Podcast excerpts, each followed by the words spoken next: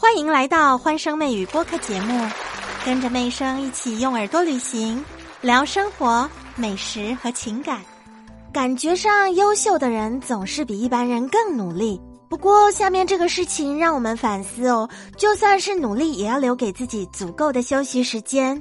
杭州上城区有一个地下停车场，有一辆新能源的车子在充电的时候，司机呢在车子里面失去意识。他是一个计程车司机，被同行发现的时候已经猝死。他的一个司机朋友说，他是因为长期熬夜猝死了。未接的电话有几十个，人都没了。我们好多人都还在他旁边吃饭呢。我碰到过一天在线十八个小时，真的是为了赚钱不要命。另外一个司机也说，他应该是长时间过度疲劳了，没有真正的休息好。我们开出租车都是拿时间换钱，不出门都欠租金，不跑也不行。开十七八个小时的比比皆是，也不奇怪。这个事情在网络上引发了很多网约车或者司机热议。每年冬天都有这样的事情发生。你们知道冬天是猝死的高发季节吗？冬天为什么容易猝死？因为冬天的气温很低，血液的浓稠度会增加，造成血压不稳定。大概有八成的猝死呢都跟心脏有关系，而且猝死绝大部分都发生在户外，跟这个事件当中的司机呢是一样的。天气太冷，所以我们的血管在冬天呢弹性是比较不好的，这个时候血压容易剧烈的摆荡震动，室内外的温差又很大的时候，像他在车子里面一冷一热，这些条件都很容易诱发心源性猝死。在猝死之前会先晕过去，这个时候呢，对任何刺激都没有反应，不会说话，手脚也不能动，也没有呼吸哦。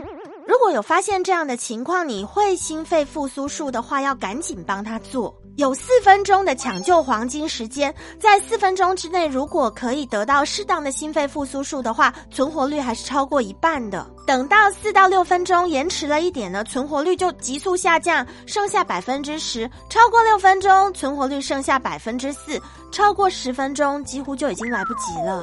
原来司机这么辛苦，工作十八个小时，在这个行业里头不是一件稀奇的事情。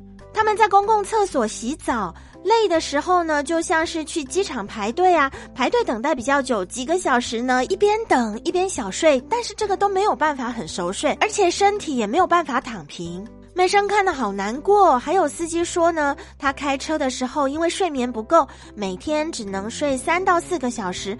常常是一边打瞌睡一边开，好多次都差点开到沟里去，差点撞到电线杆上面。早上五六点天还没有亮就出门，一直到晚上超过十二点才回来。原来跑网约车工作时间这么长，这么辛苦。